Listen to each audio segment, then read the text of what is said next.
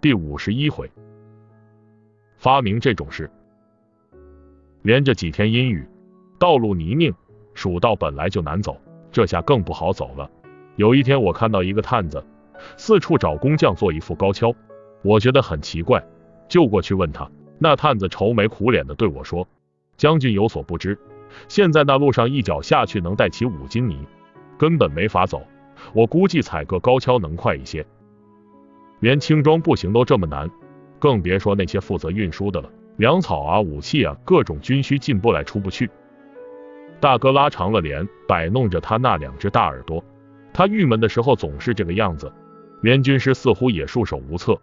平时只要大哥脸一长，军师便凑过去，慢吞吞的来一句“微臣有一计”之类的话，然后大哥便眉开眼笑，而军师也一副踌躇满志的样子。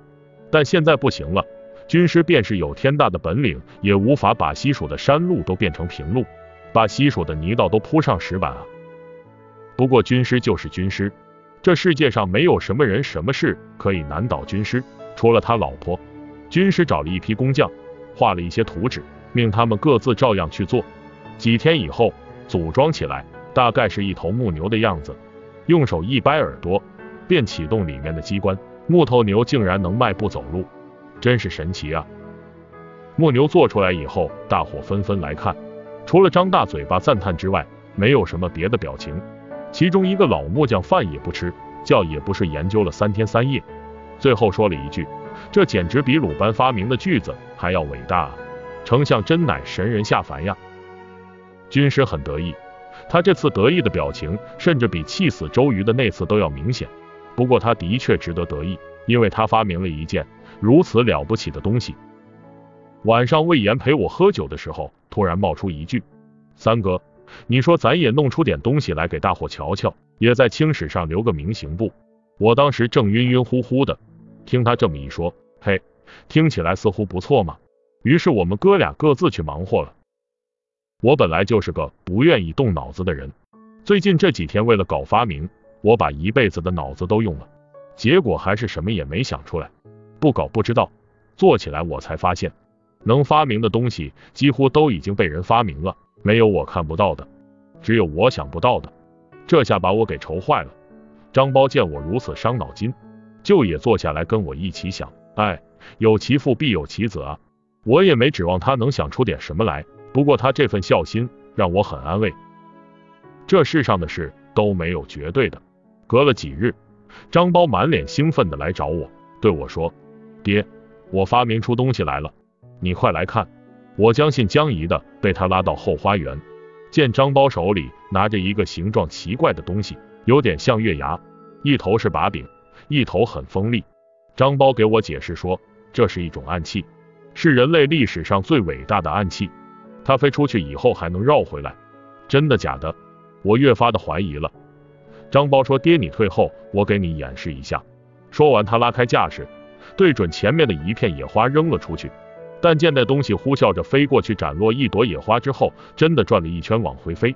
我正惊讶之间，却听张包一声惨叫，定睛一看，见那东西直直的扎在张包的右肩膀上，血流如注。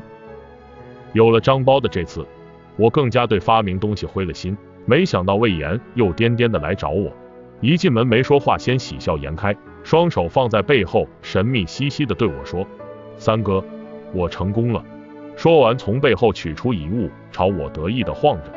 仔细一看，一把黑色的雨伞，这也算发明？我一脸的不屑，却听魏延说道：“三哥，这不是一把普通的雨伞，它能自动打开。你跟我出来试一下。”我跟着魏延来到院子里，天气不错，阳光明媚的。魏延把伞举起来，对着太阳，只听砰的一声，果然自动打开了。我连声赞叹：“真的不错啊！”魏延，你怎么弄的？魏延此时的表情像一只骄傲的公鸡，卖了半天关子才给我解释，说是利用太阳的能量让伞自动打开的。送走了魏延，我有点郁闷。魏延的发明成功虽然是件高兴事，但也从一个方面证明了我的确比他蠢。我坐在那里，情绪有些低落，忽然脑子灵光一闪，想起一件事：魏延的伞只能在有太阳的时候用，可是有太阳的时候谁打雨伞啊？我拔腿想去告诉魏延，转念又一想，还是不告诉他了，让他美一阵子吧，反正早晚他也会发现的。他发明的不过是一件废物。想到这里，忍不住哈哈大笑。晚上临睡觉前，我想明白了，发明这种事是聪明人做的。这世界上有好多好多的聪明人，他们的脑子里有好多好多稀奇古怪的想法，而像我们这种蠢人能做的就是好好享用他们的成果，这也算是对他们最大的肯定了吧。